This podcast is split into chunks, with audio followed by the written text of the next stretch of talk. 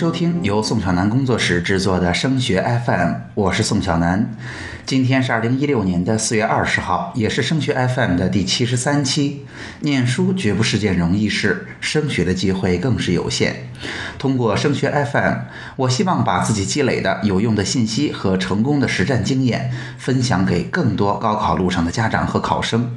我们一起为孩子的梦想做点什么，用开阔的思路和理性的思考战胜无助和焦虑。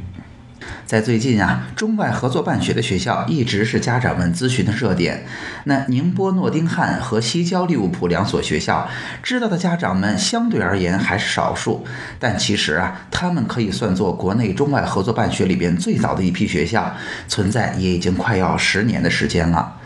两所学校呀，经常被放在一起比较，为什么是这样呢？他们有很多的相似之处。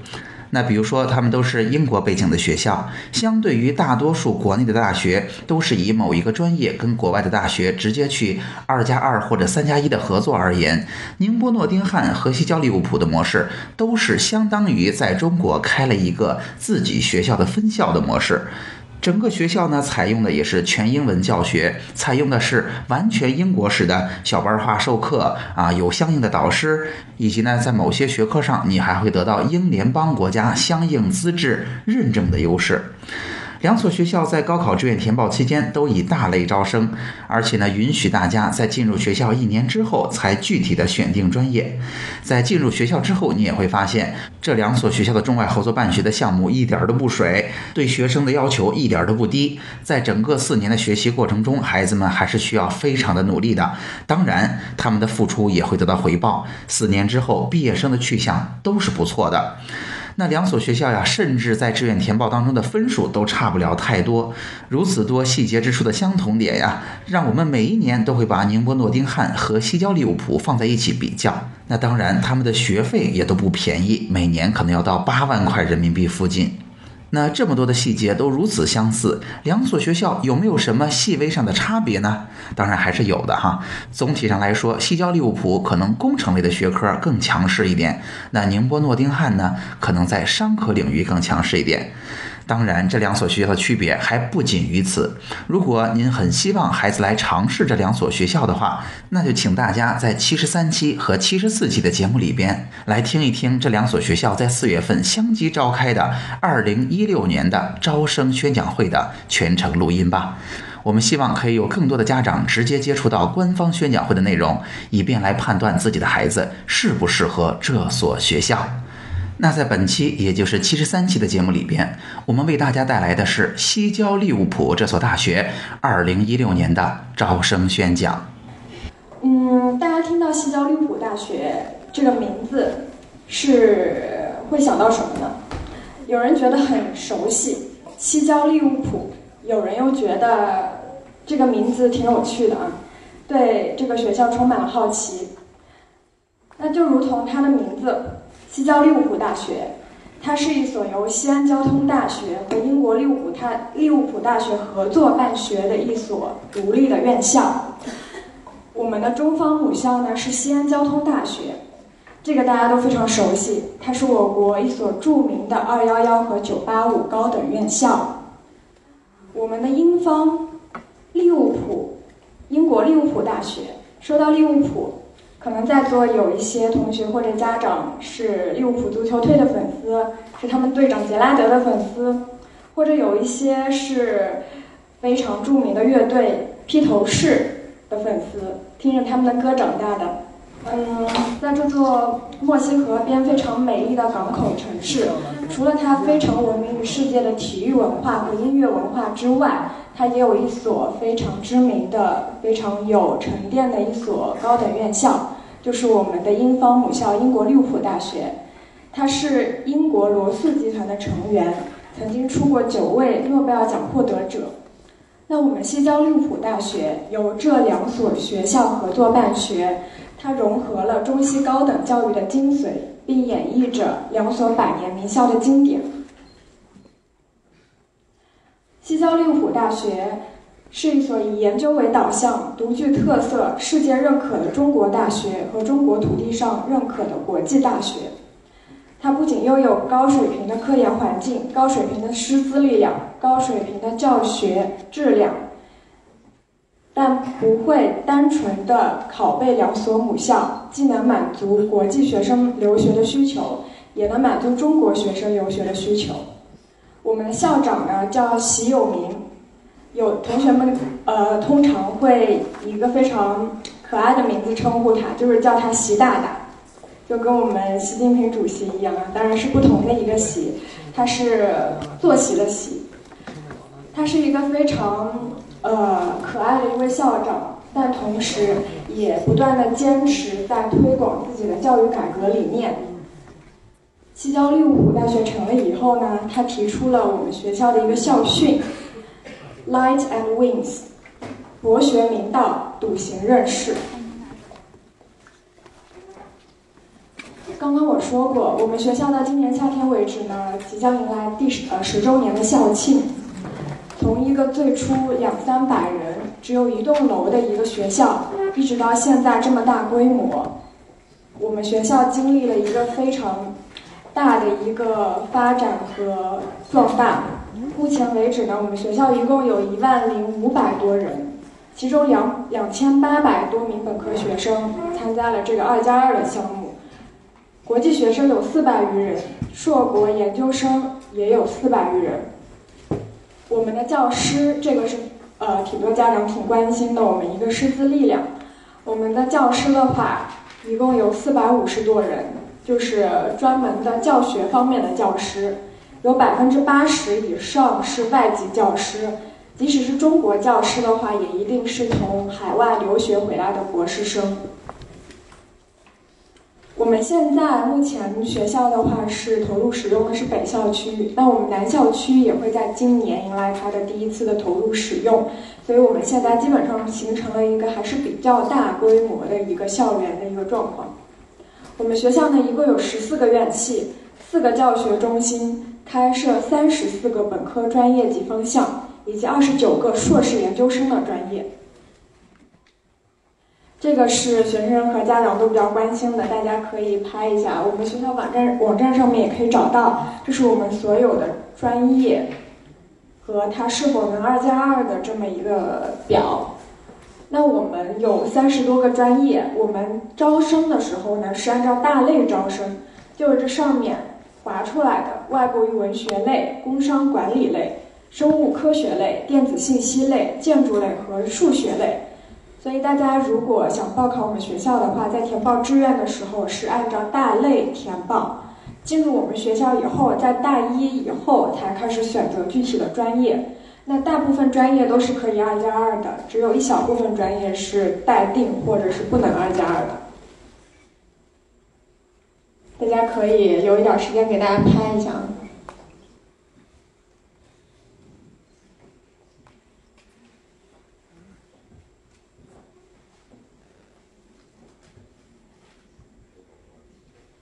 这里头的话，我们有几个新今年的新增专业，一个是广播电视学，一个是数字媒体艺术。这两个专业呢，是因为我们学校今年会开设一个叫京城影视学院的这么一个学院。这两个专业主要在这个里头。然后我们除了除此之外，在嗯，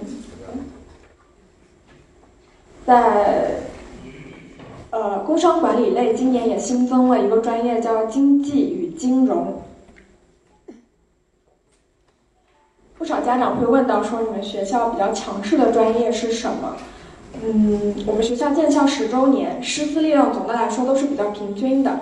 但是，呃，这上面几个专业的话，因为得到了一一些国际上的一些认可，所以可能会被认知为是比较优势的专业。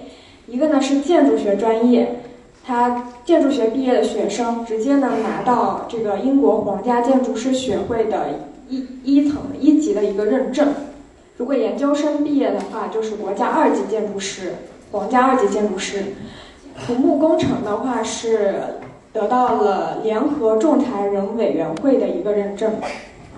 那我们最近得到的一个认证是西普国际商学院。得到了国际高等商学院协会 AACSB 的认证，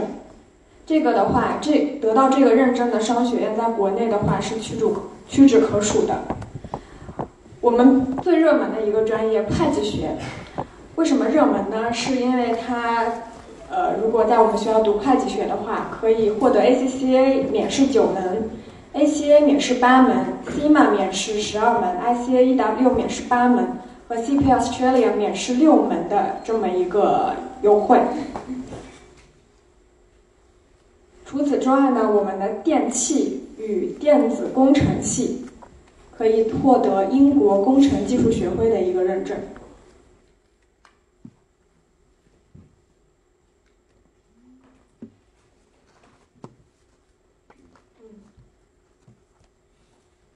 这个刚刚有提到过，这是我们一个师资的一个比例。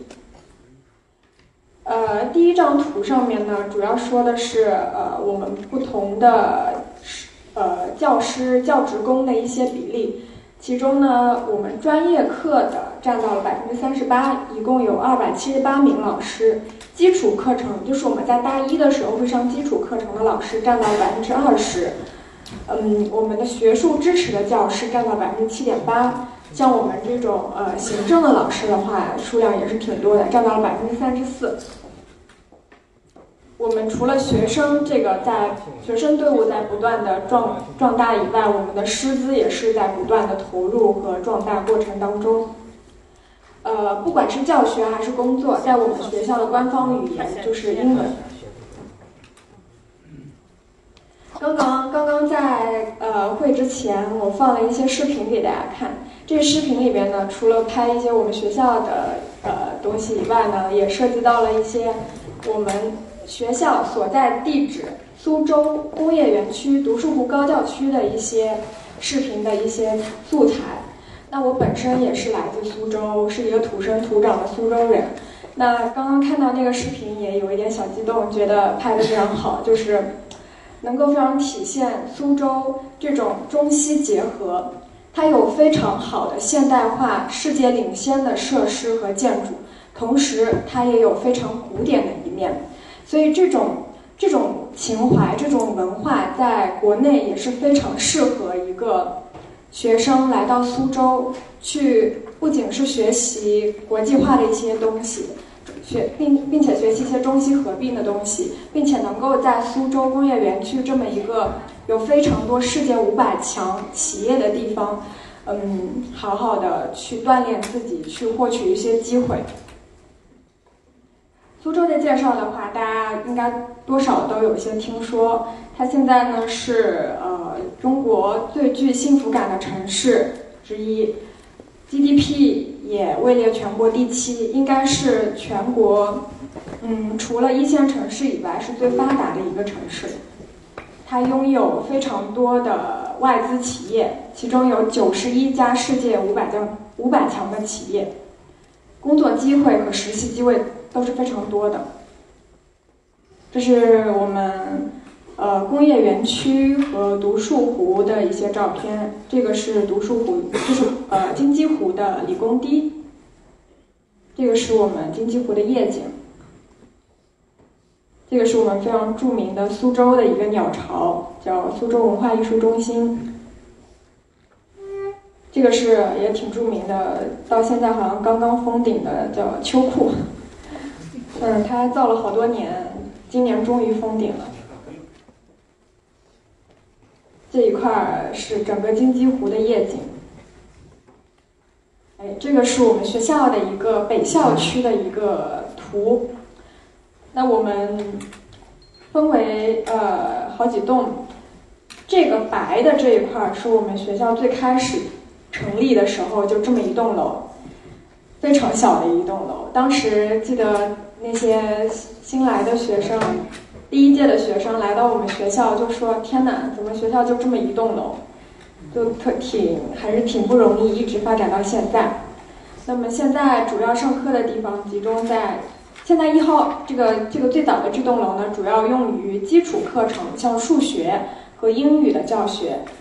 那这边边上的几栋楼的话，主要用于呃我们的专业课。像这一栋的话是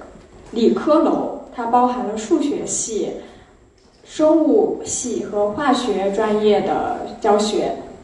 这个边上的话，最前面这一块是西普国际商学院，后面的话是建筑环境科学楼和电子信息楼。这个这一块获得了国际上一个建筑设计奖项的这一块，呃，校长习惯叫它叫方块，或者叫它水立方之类的。嗯，它是一个非常设计感的、非常具有设计感的一栋楼。这栋楼的话，是我们学校的图书馆和行政楼。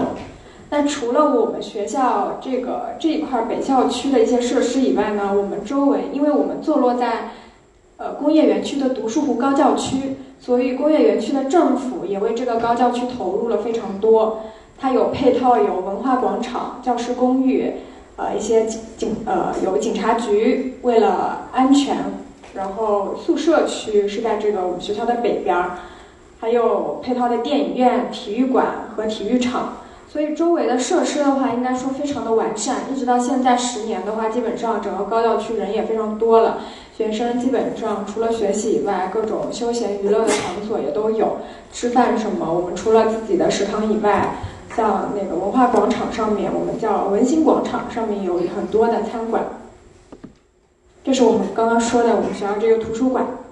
它表面上看上去挺方的，但是里边每一层都是不一样的。这个是我们学校理科楼的一个内庭的一个景，这是我们的教室，非常大。这我们图书馆的内景，这个也是图书馆。这几张都是图书馆，但是可以看出图书馆每一个地方的设计都是不一样的。非常的现代化。这个呢是我们即将建成的南校区的一个效果图。这个里边目前的话主要是用作一些行政和影视影视学院的教学。这个都是效果图。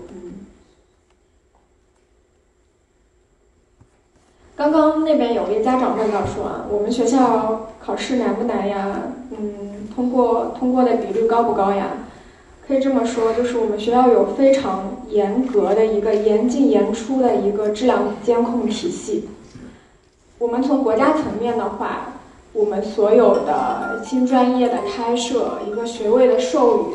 还有教学的一个质量，都接受国家层面的一个监督。那我们同时也接受英方 QAA，就是 Quality Assessment Association 的一个审核。我们中国、英国都要进行这么一个审核，所以每一次考试完了以后，都有一部分卷子会被抽，呃，会被抽过去到英国重新的进行一个修改呃批改，看看是不是符合要求。我们会接受利物浦大学四年一次的认证，利物浦大学的年度审核。我们院系的内部也会进行定期的审核。我们有院系教学委员会、学生教师联络委员会。我们也会不断的根据学生的需求和整个教学的教学领域的发展，对我们的课程进行设置、修正和发展。我们每一学期的时候都会给学生发一个问卷。呃，匿名的问卷，让学生呃评呃评判一下、评估一下这学期上的课程和老师的质量。这个是我们学校一个整体的一个招生的一个统计。这个上面的分数呢是全国的一个平均数，所以待会儿我们会放山东省的一个情况。但是这个图上可以大约的看出来，我们学校随着招生人数的不断增长。我们的分数线也是越来越高。去年的话，一共有两千八百五十名学生。现在我们的招生已经覆盖了全国每一个大省。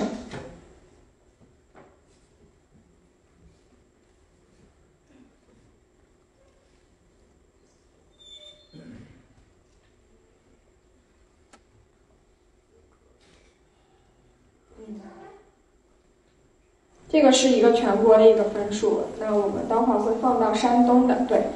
这个的话跟大家关系比较密切了，山东的一个分数。去年的话，我们在山东文科类分数线是五百八十八分。哎，不对，嗯，对。呃，理科类分数线是六百零一分，可以看出这个变化，这个分数确实一年在比一年高。嗯，除了这个以外，我们录取的人数去年是计划录取五一百五十名，实际录取一百五十二个。这个多出来的两个人呢，是从别的省移过来的计划。嗯。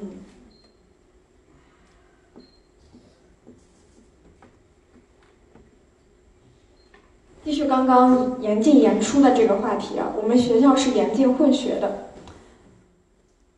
我们以学习为主，以教学为辅，课程时间不多，但是需要大量的团队合作的一些项目。我们会让学生在上课以外的时间去尽量的参与一些团队的合作，一起大家一起写论文，大家一起做实验。我们强调的是知识的整合性及综合解决问题能力的培养能力。我们不会说在考试之前就像传统大学一样给你一个提纲，说给你一个题库吧，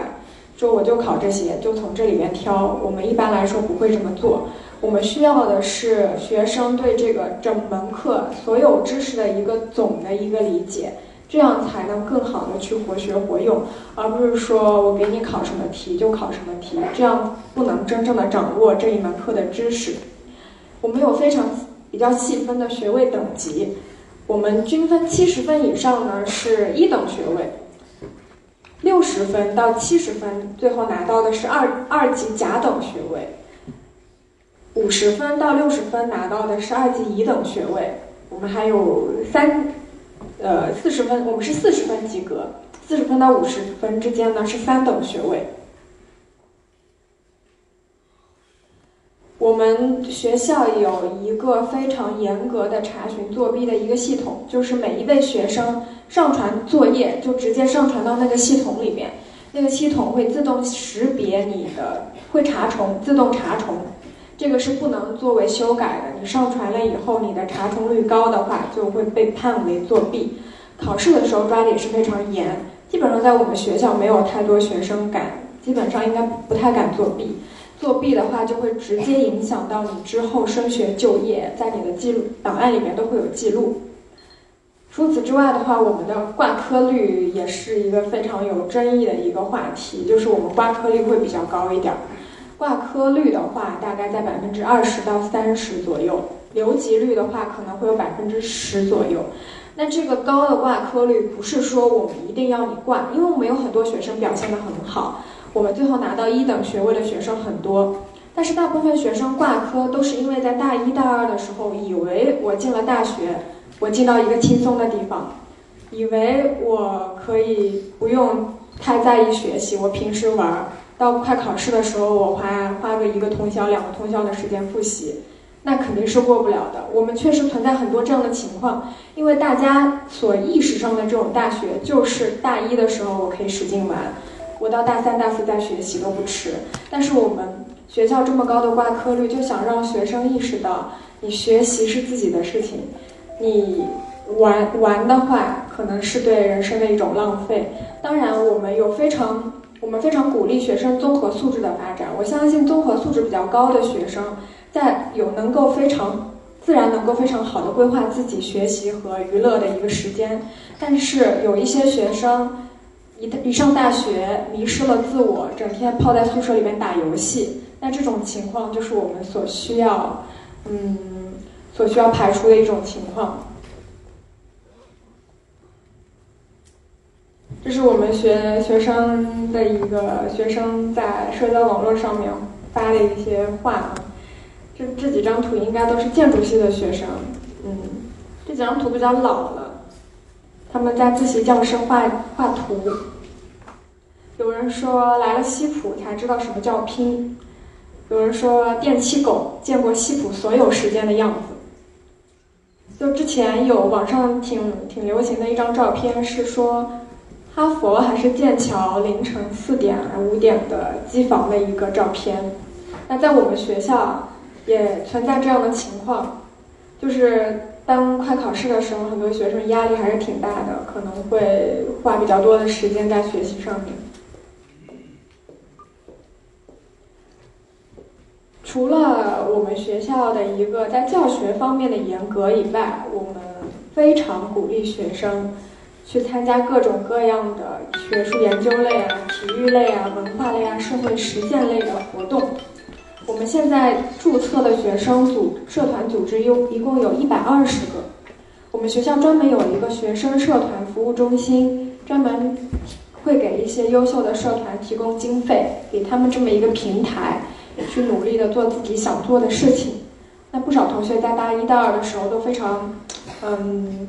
非常能够在这些社团中非常能够更好的发挥自我，得到很多。像我们有几个社，像电影社，他们拍的东西确实都挺不错的。像我们体育类的社团，像飞盘社的话，还会参加，嗯，市里头啊、省里头，然后一些层面的体育类的比赛。基本上在校园里面可以看到学每个学生都是挺开心的，虽然学习学习压力摆在那边，但是因为他们的生活是非常丰富，他们选择是很多样的，所以他们其实非常享受这样的学习生活。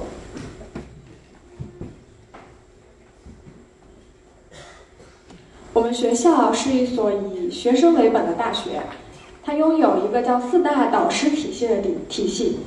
四大导师体系哪四大呢？一个是 A A Academic Advisor，是学术导师；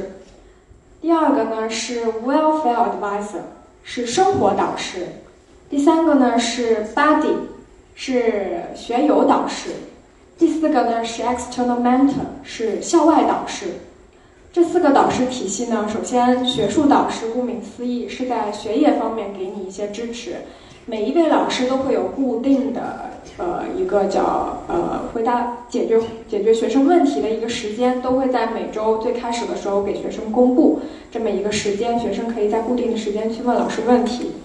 那我们生活导师的话做什么呢？我们生活导师就相当于传统大学的辅导员，但是他对学生的支持会更加全方位一点。比如说有学生挂科留级。老师会跟学生谈心，如果有学生有一些心理上需要支持，我们老师会把学生介绍给心理咨询中心，心理咨询的老师会给学生呃解惑。我们还有学友导师，我们每一级高年级的同学都可以报名参加做这个小小小 buddy，我们很多学生叫小 buddy，就作为低年级学生的一个一个学长学姐的这么一个角色，去给他们一些指导。除此之外，我们学校有个非常特、非常有特色的校外导师系统。校外导师系统呢，是我们就业办的呃同事做的这么一个系统。因为刚刚说到，我们苏州高新区有非常多的世界五百强的企业，非有非常多的嗯高素质的管理人管理人员，所以这些公司的管理层都会被跟我们学校之间会有一些协议。成为我们学校的校外导师，我们每年在大三的时候会给学生这么一个机会，去接触自己的校外导师。校外导师会支持他的一些实习和就业等，这个对学生除了学习以外，也是一种非常大的支持。同时呢，我们刚刚说到我们学校的校长习有明校长，大家可以呃下了会以后，可以在微博上搜搜他的名字习有明，也可以关注他的微博。呃，学生可以在他的微博底下随时的跟他评论、跟他互动，甚至私信他、给他发邮件等等。我们校长都会亲力亲为去回复学生的一些疑惑啊什么。我们学校和传统大学除了教学方面的差别以外呢，我们传统大学的话主要是以行政为中心，这么多个机构，学生能够自己做主的。那个能力程度会比较低一点，往往会觉得摸不着头脑。那在西交利物浦，我们是以学生为中心，我们这么多的我们的办公室的支持，学术方面老师的支持，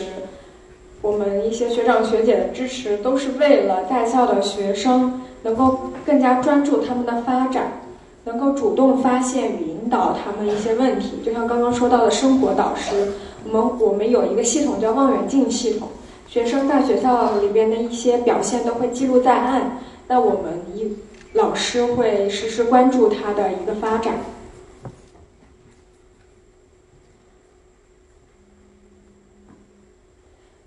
刚刚之前在我们学校的宣传片和这个照片里面，我们都会发现，我们学校是一所没有围墙的大学，它没有大门，门口没有保安，没有拦着你要看你的证件，所以这是一所非常自由的大学。当然，这个没有围墙不代表没有这个安安保的人员，我们每一栋楼里边也会有保安，但是我们只是希望能够像国外大学一样，营造一个真正的校园的一种感觉。所以它是没有围墙的一所大学，它二十四小时，它有二十四小时不断往不熄灯的自习室，学生可以自主选择导师，学生有学生自治委员会参与到整个教学体系的评估当中，学生刚刚提到过，我们大一的时候呢，是我们刚高考的时候填报志愿的时候呢，是按六大类来填报，那学生进入大一以后。有机会可以自主选择专业，可以跨大类选择所有的专业。我们的学生也可以自主选择自己二加二或者不二加二。同时呢，西普有一个特色，就是它是全国唯一一所不组织四六级考试的大学。他认为一个英语的素质并不是四六级这种，嗯，可能比较单一的考试所能决定的。我们学生因为大部分都会出国，所以回国就业以后，外企其实对四六级的要求其实是没有的。我们希望孩子能够综合的提高带自己的英语素质，把英语作为一门工具而去学他的专业课知识，而不是强行的去让他考这么一个四六级。我们的升学就业数据也是非常的出彩，应该说，我们百分之。九十，我们现在应该数据是百分之九十左右及以上的学生，在本科毕业以后会选择去国外的研究，呃，国外的大学攻读研究生学位，甚至是博士学位。其中百分之十的同学会进入全球前十名的高校。全国顶尖名校对我们学校也是比较青睐有加的。比如说像著名的英国的伦敦帝国理工大学 Triple E 的这么一个学院，他对我他对中国学校的一个认知就是他们喜欢招中国 C 九，就是像西安交通利物浦呃西安交通大学那样的学校，985院校，或者是我们西交利物浦大学，所以这也是我们学校我们的毕业生一届一届的到他们学校以后得到的这么一种认可。我们优秀的毕业生在他们学校表现都是挺好的，所以他们觉得，虽然西江浦不是985院校，不是211院校，但是我们学校的质量，毕业生的质量也是非常高的。这个是一个我们之前截至，呃，从2010年到2015年的毕业生的一个升学的情况。比较多的同学是去到了英国，因为我们有这么一个本科是英国教育的一个。这么一个背景，帝国理工我们一共去过四百零二名学生，伦敦大学学院四百二十一名。这个牛津、剑桥、帝国理工、伦敦大学学院和伦敦政治经济学院这个五所学校是英国 G 五的院校，我们不少优秀的毕业生都到那边去读研究生。除此之外的话，我们现在学生越来越多，优秀的学生也会更加倾向于去美国读书，他们觉得可能美国就业的机会会比较好一些。那还根据专业的话，像比如说像我们会计的学生，不少也会选择去澳大利亚读书，因为澳会计在澳大利亚是一个移民专业。嗯，这个是世界前一百名学校的一个升学的一个状况。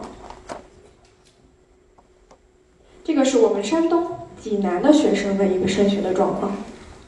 那像我们呃一零届入学、一四届一四年毕业的这个学生王华奇，呃，据我们山东省实验的老师说，这个同学是山东省实验一个老师的小孩儿，嗯，非常优秀。嗯，当时高考的时候可能考的不是特别理想，但是现在经过自己的努力，最终去到了牛津大学。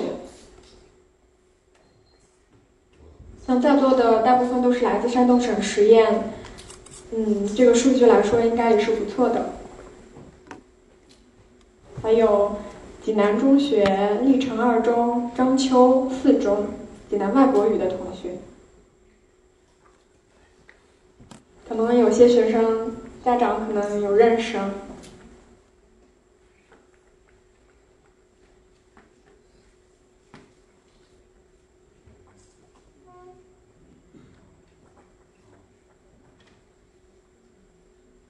除了升学非常优秀的升学数据以外呢，我们的学生在就业方面也是表现的非常的好。刚说大部分同学都会选择去国外念完研究生。那如果去英国念研究生的话，嗯，有英国或者美国念研究生，澳大利亚念研究生的话，不少同学也会选择在国外就业。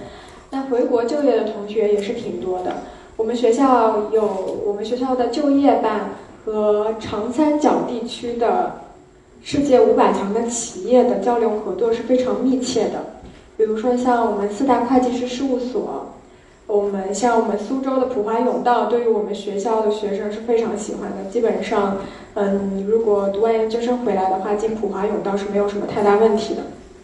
还有汇丰、博世汽车，博世汽车给我们学校学生提供了非常多的实习机会。渣打银行、西门子，这个都是在工业园区的一些企业。有些学生选择在海外就业的话，像我们有学生在美国的微软公司总部。谷歌的总部、苹果的总部、苏格兰皇家银行、高盛、亚马逊、安永，这也是会计事务所、壳牌等等公司工作。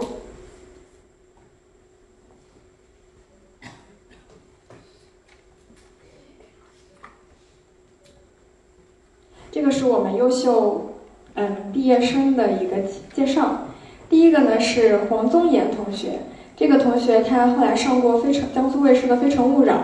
作为呃《非诚勿扰》英国专场，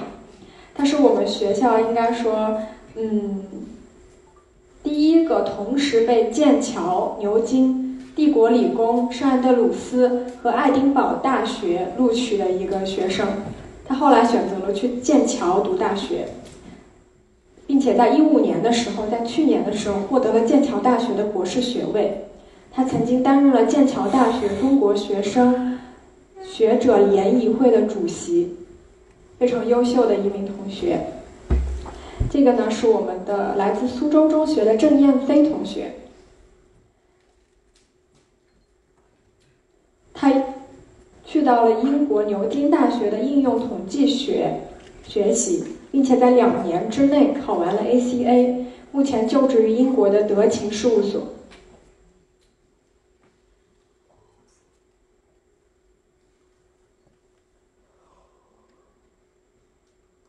这个同学叫景琛志，他是一三届生物学生物科学的学生，他获得了剑桥大学硕士全额奖学金的荣誉，攻读了临床医学系转化医学专业。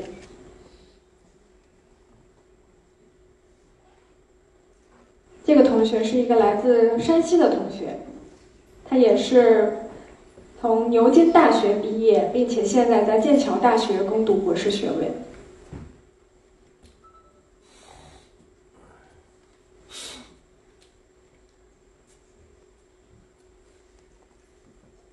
这个同学也是来自苏州的一个同学，他是到了新加坡的南洋理工大学攻读硕士学位，并且现在。获得了新加坡国家电网，相当于新加坡国家电网的这么一个公司的管培生的一个 offer。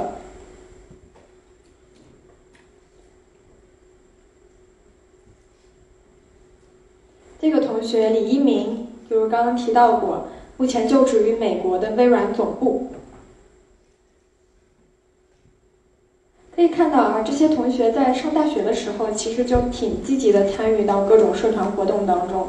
这也使他们除了专业的知识的一个非常强的专业知识以外，他们的综合素质也非常高。国外的大学呢，不仅看你的分数，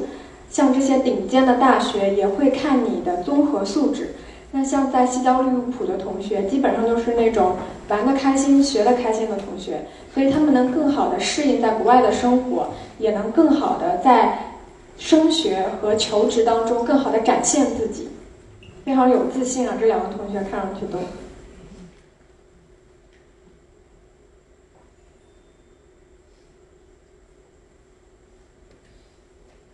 这个呢？呃，这张 PPT 呢，跟我们学校跟传统的呃名牌大学做了一个对比。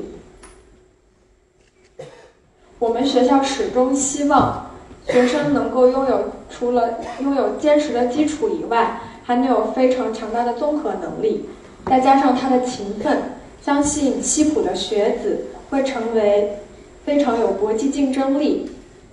的一个学生，并且我们为学生建立了非常庞大的校友网络。像我们学学校有校友办，我们的校友的话在微信上面的互动也是非常的频繁。基本上的话，大家就业信息、一些学习的信息都会进行共享。我们的这个校友平台应该来说跟名牌大学应该来说是有的一拼的。现在因为我们学生都是非常团结和积极的，大家嗯都非常的乐于去分享自己的成功。特别是我们在上上海的校友，基本上在上海的几个顶尖的外企，我们的学生有了非常庞大的一个团队了，已经。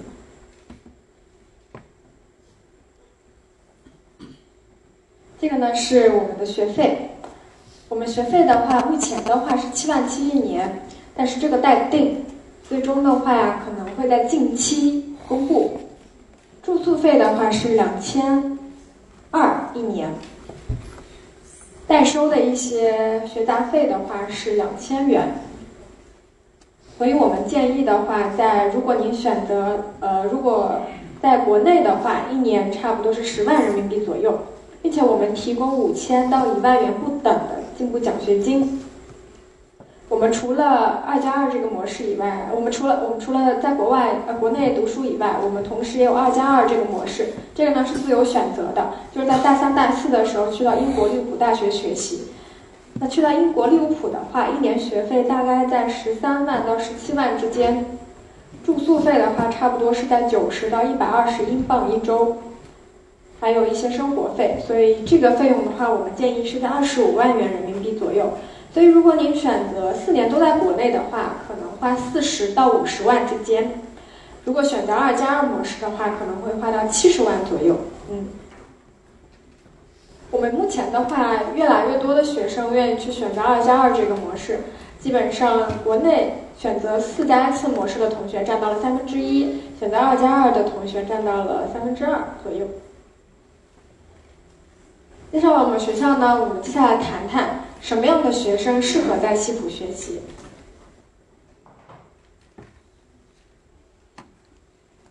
这是我们列出的几点适合在西普学生学习的一个素质。它可能需要有自主性非常强，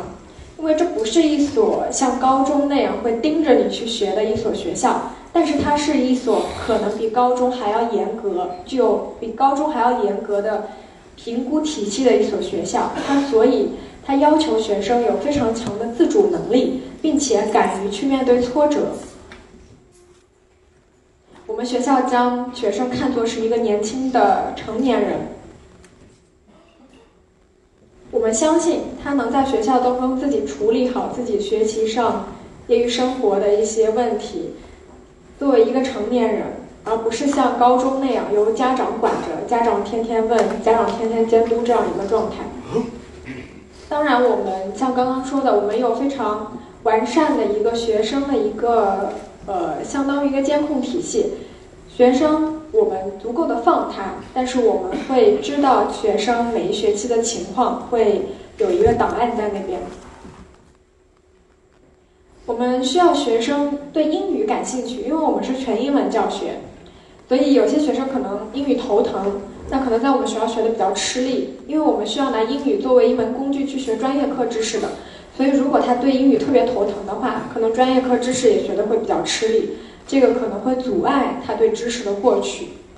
所以我们觉得，学生如果对英语感兴趣，即使当下的英语水平不是那么高，但是入校以后，我们有英语课，在这个支持之下，如果你的英语提高的会比较快的话，那学习专业课知识也是没有太大问题的，并且我们给学生提供非常多的能够用英语交流的一些机会。同时，我们也希望学生有一个非常明确的人生规划。像我们就业方面的指导，我们会在大一、大二的时候给学生提供的就业支持，就是开不同的讲座，让学生知道，你要唤起学生的一个职业发展意识，在大一、大二的时候，让他们知道，哎，我对什么感兴趣，我这个专业能能去做什么。首先在早期的时候唤起这么一个呃意识，然后在中期，在大三的时候，学生。呃，学校会给学生提供一些非常多的实习的一些机会，那学生可以去到自己感兴趣的行业去实习，虽然是以一个旁观者、比较旁观者的一个姿态，但是能够知道自己以后想去的这个呃公司是不是到底是不是自己想要的。那在大四的时候，我们的就业班的老师会给学生提供非常多的呃全职工作的一个信息的一个机会。那学生能够在大四的时候，在我们就业班老师的支持之下，我们就业班老师会给他完善简历，会有一些一对一的就业咨询。那学生在这种支持之下，能够更好的、更从容的去面对国内非常激烈的一个就业的一个竞争。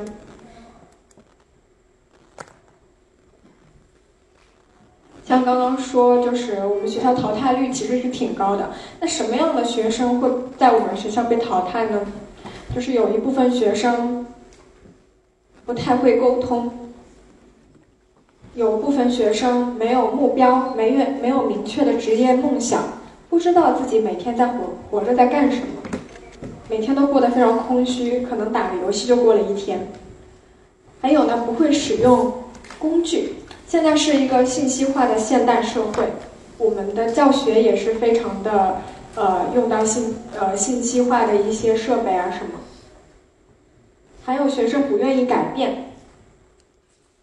非常的被动，缺乏主动主动性，自制力比较差。像高中的话，有些高中可能像省实验是比较倡导素质教育的，那这这些学校的学生可能自制力会比较强一点。像有些学校的话，可能在高中阶段是比较填鸭式的，那一下到了大学，可能就一下松下来了，有些学生就不知道应该怎么办了。这些学生如果调整的不好的话，可能会在学习上出现一些问题，还有就是沉迷网游的同学，有不少男孩子可能会比较沉迷网游。这个的话，我们学校会尽可能的关注到学校这些学生的这些问题，并给予其帮助。但是如果他的问题比较严重的话，还是会可能在西普会，呃，会失败。这个是我们学校的一个联系方式。大家可以通过这个电话，我们电话的话是在工作时间，工作日的工作时间的话是会有专门的人员接听。还有我们的邮箱，这个综合评价的话是跟我们山东没有太大关系。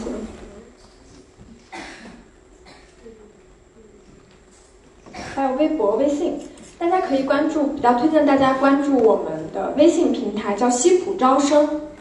这个微信平台呢，我们会定时的发布一些我们学校的信息，还有像这样的宣讲会的信息。相信有一些家长过来呢，可能也是看到我们官方微信上发的一些信息，所以过来。今天的节目就到这儿。如果今天的节目帮到了你，也请你把我们这份小小的心愿传递下去，把升学 FM 的内容转发给更多辛苦努力的家长和考生，让更多人受益。除了收听播客，强烈建议您加入升学 FM 的听友群。在这里，您不但可以与近两千名高中家长和考生及时讨论自己关心的问题，还可以参加隔周三晚我专门为听友准备的直播答疑。听友群的加入方式，请查看我们的微信公共号。添加微信公共号，请您搜索汉字或者全拼，都是升学 FM。升学 FM，让我们在孩子升学的日子里相互陪伴。我们下期见。